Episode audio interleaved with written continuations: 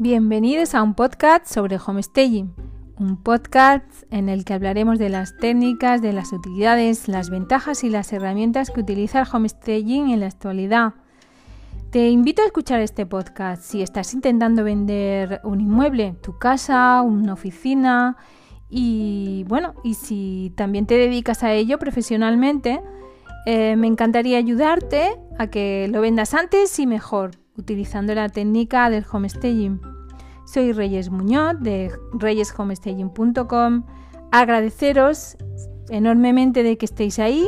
Querría proponeros que me, bueno, que me enviaréis dudas, comentarios y todo lo que necesitéis. Yo intentaré resolveros eh, en este podcast. Y adelante con el podcast.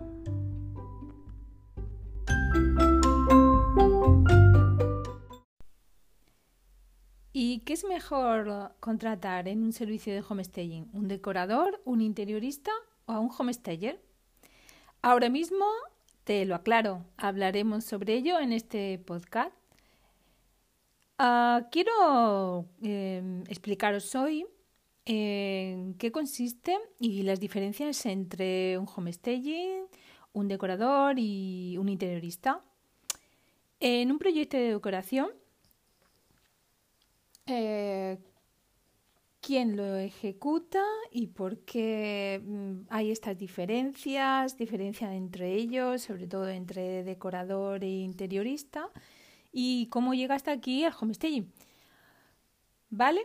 Bueno, pues primero de todo quería mm, deciros que hay mucha gente que confunde estas profesiones y es evidente que tienen muchos aspectos en común. Ambas se basan en crear un mejor espacio en nuestros hogares o negocios también. La diferencia entre las dos son, a ver, el decorador, el decorador de interiores es el profesional que se ocupa del acabado final de un espacio, lo que puede implicar pues elegir un mobiliario, los accesorios, textiles, las lámparas de un espacio cualquiera que estemos proyectando. Es un experto en el uso del color, el estampado, cómo combinarlos entre sí, la decoración y tiene que captar qué es lo que necesita su cliente. Normalmente se dirige a un objetivo concreto. Eh, si estamos haciendo, decorando una casa, pues eh, los intereses, los gustos de la persona que va a vivir ahí, todo ello se tiene en cuenta. El decorador actúa en un espacio que ya ha sido diseñado y estudiado. O sea, es como que ya tienes tu casa, entras en una casa y, quieres decorarla. Tú tienes un estilo, pero bueno, todos tenemos un estilo que nos gusta más o menos, pero no, no sabemos llevar a cabo. Podemos comprar un sofá, pero la distribución, en fin. Entonces, pues el decorador lo que hace es esto, es actuar en este espacio que ya está hecho y, bueno, y entonces eh, crea el proyecto de decoración. ¿Qué hace un diseñador de interiores? El diseñador de interiores está habilitado para hacer lo mismo que un decorador de interiores, o sea, que lo engloba también la decoración. Pero además tiene los conocimientos necesarios sobre la arquitectura, sobre el estudio de un espacio para modificar instalaciones, tabiques, lo que sea. Es decir, todo lo necesario en lo que afecte al uso del espacio y la funcionalidad en sí. El diseñador de interiores trabajará para que el espacio sea funcional, que tenga un tamaño y proporciones adecuadas, es decir, mm, que se pueda usar para lo que está destinado. Un diseñador de interiores no actúa sobre un espacio, que ya está estudiado, sino que eh, realiza un estudio y modifica el, espacio, ¿no? Para hacerlos más funcionales, mejores, eh, para mejorar sus posibilidades, ¿vale? Su objetivo final es tanto estético como funcional y útil desde un punto de vista arquitectónico.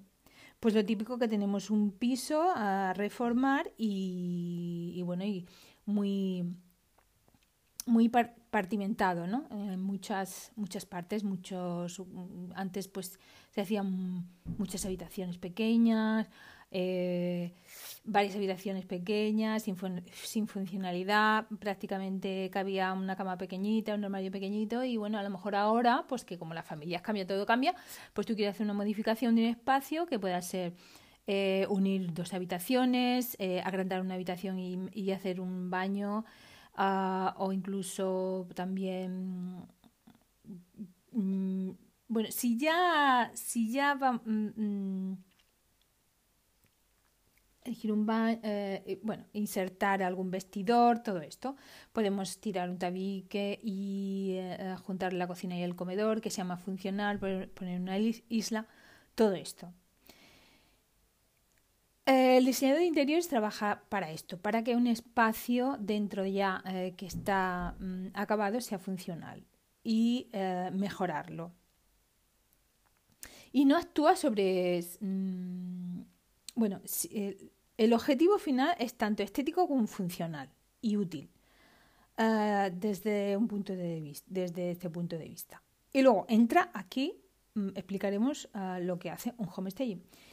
El homestaging es una profesión que puede verse uh, mejorada con estas dos ramas profesionales, ya que cualquiera de las dos podría incorporar mm, esta rama en su profesión. O sea, el homestaging es es una profesión aparte en sí, que en realidad eh, utiliza la decoración y utiliza el. no utiliza el, el diseño. No es un diseñador de interiores, pero sí utiliza la decoración y las técnicas decorativas que se basan, tanto el decorador como el interiorista, para crear espacios. Pero es una profesión aparte que su objetivo mm, es vender casas alquilar casas o vender ah, oficinas em, locales, vender. Eso es su objetivo. Entonces hay que diferenciar em, muchísimo estas profesiones. Y en este caso sí que incorpora a aspectos de un decorador, pero ni muchísimo menos su función es, la, de, modificar espacios, ni hacer obras, ni nada por el estilo. Y cuando hablamos de relooking siempre nos referimos a arreglar pequeños desperfectos, a que si tiene que venir un pintor que venga y pinte, o porque la pared está muy sucia, o si arreglar un mueble que es viejo, o en el baño hacer puramente estético sin modificar absolutamente nada y sin prácticamente meterte en obras. Y si te metes en obras, mm, siempre ya sería eh, porque tú tienes una formación em, interiorismo que puede abarcar esos conocimientos. Tu conocimiento es conocimiento sobre decoración para ah, gustar al máximo posible. O sea, es un producto eh, de marketing inmobiliario que utiliza la decoración y el estilismo. Sobre todo es el estilismo. Igual que las revistas presentan mm, las, mm, las revistas de decoración, presentan los espacios para la fotografía y para que guste y para que llame la atención y, y todo esto, pues el homestaging es eso también, estilismo. Prepara, pone en escena una serie de elementos decorativos para que guste al posible comprador.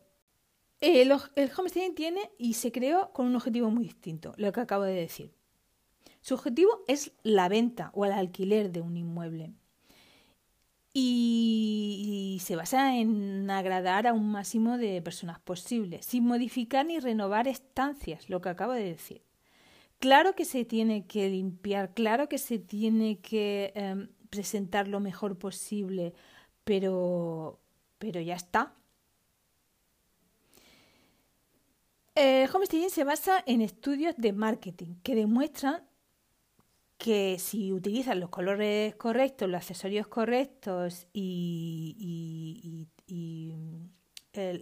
accesorios, mantas, colchas y todo ah, correctamente, pues que funcionan de tal manera que la mente humana eh, lo capta, capta mm, que le gusta, capta el espacio y, lo capta eh, a nivel positivo, no, o sea, no, no, lo capta a nivel negativo que le puede influir para una mala decisión. No quiere decir que, que la técnica homestaging pues sea eh, una decoración que, que, que e, es, un estilo que pueda gustar a todo el mundo. Sí, es, o sea, lo que quiero decir es que eh, no se basa en el estilo de una persona, sino se basa en, una forma de decorar que, que, no pueda desagradar al ojo humano, al contrario, que cuando lo veas, pues, pues el ojo humano perciba un espacio, perciba la forma y, y, lo perciba positivamente y que le guste, que guste eh, ese, ese espacio, sobre todo.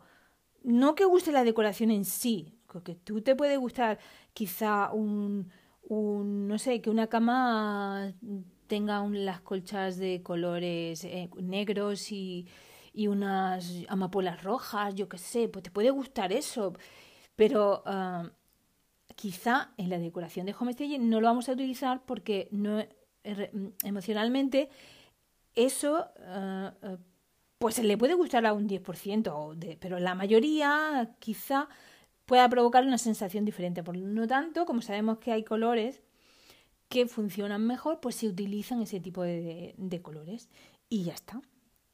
Más allá de los gustos personales, tanto de los propietarios como del propio profesional de homestaging, mm, por tanto, no es necesario o que mm, tener el, eh, profesionalmente estas dos eh, titulaciones, pero sí que conozca uno mínimo exigible en decoración y las, las pautas decorativas de esta técnica. ¿Vale? Eso sí, pero no es necesario ser un decorador o un interiorista para realizar homestaging. No tiene nada que ver porque mmm,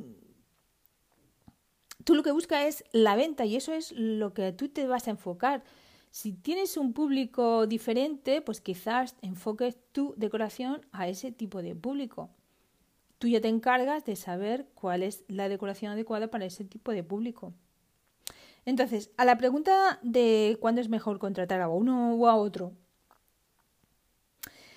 te, diré que si solo quieres cambiar un espacio estético de tu casa o de tu negocio, como el estilo, los colores, la decoración y en, y en general, la decoración en sí, pues es suficiente con un decorador de interiores, pero si en cambio implica pues tirar tabique, que es cambiar instalaciones, entonces será necesario que contrate a un diseñador de interiores. Esta es la diferencia. En homestaging tenemos que estudiar nuestro potencial comprador, saber eh, conjuntamente con el agente inmobiliario quién es la persona o las personas que se interesan en este tipo de inmueble y adaptarlo a sus necesidades basándonos siempre en lo que he dicho, en técnicas decorativas a través del color y de la decoración.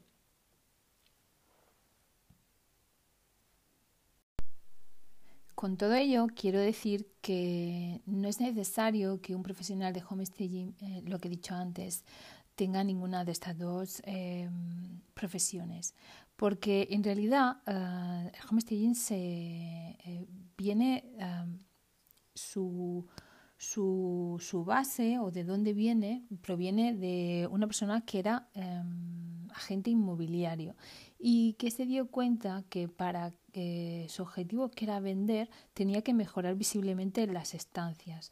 Y claro, ella ah, pues se aprende mm, todas las técnicas así decorativas y cuanto más formación a nivel de decoración pues mucho mejor, claro que sí, pero no no está basado en la decoración en sí, porque la decoración en sí es, es, muy amplia y, bueno, y tú, uh, el homestaging lo que, lo que se basa es en eso, es en, en estudios, en marketing inmobiliario para vender un producto, en este caso para vender una vivienda, para vender un local, para vender una oficina, cualquier cosa. Entonces se, se utilizan estas técnicas, pero su objetivo, o sea, viene de, de ahí, de que se fundó a través de de una persona que se dio cuenta de, que faltaba algo, ¿no? Es como que dio, fue un paso más allá para, para promocionar y para hacer efectiva una ventas y, a través de la decoración. Entonces, pues ella misma creó esta, estas técnicas, creó el homestaging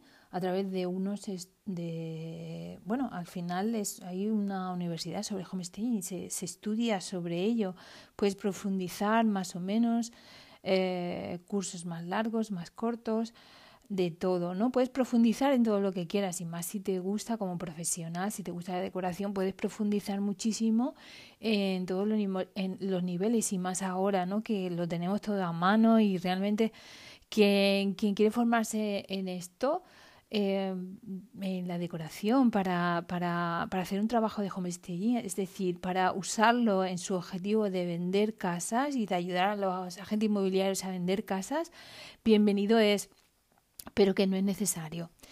Y eso es lo que a mí me, me gustaría aclarar, ¿no? También, porque, porque bueno, porque a veces eh, tenemos un poco liado de qué tipo de profesional, no sé qué, bueno, en fin, sobre todo tienes que ser experto en las técnicas de marketing inmobiliario y, y saber sobre ello y trabajar conjuntamente con un, con un agente inmobiliario si no lo eres, ¿no? Saber cuál es tu mercado, dónde trabajas, qué tipo de, de personas son las que las que compran, ¿no? Yo puedo decir, pues estoy en la costa, eh, en la Costa Brava y aquí se vende, claro que sí, a todo el mundo, pero pues diríamos que hay una compra mayoritaria y, y que, son de extranjeros, ¿no? Vienen muchos alemanes, franceses, que quieren comprarse una casa de segunda residencia y realmente eso a, Mm, merece un estudio, ¿no? Merece un estudio diferente a otra persona que pueda vivir en, eh, en Teruel, que es otra tipología totalmente diferente que yo desconozco y que entonces eh, no, no me enfocaré igual esa homestay que está en Teruel y no trabajará igual de igual manera porque su público es diferente y la gente que compra casas allí es diferente. Entonces, a eso es lo que, lo que me refiero, a que hay que primero eh, saber dónde estás, dónde, mm, qué haces, eh, quién eh, compra, quién vende también y, hacer un estudio de mercado y después ahí decorar de, de tal manera que pueda gustar al máximo, ya, lo que decimos siempre, ¿no? A todo el mundo. Y eso es lo que quería aportaros hoy. Espero que os haya sido de utilidad. Me encantaría que, bueno, que os suscribierais y que me dijerais si os gusta, si son útiles mis, mis audios, mis podcasts estos. Raro que estoy súper feliz, súper contenta de estar aquí. Y, nada, nos vemos muy prontito. Un beso, chao, chao.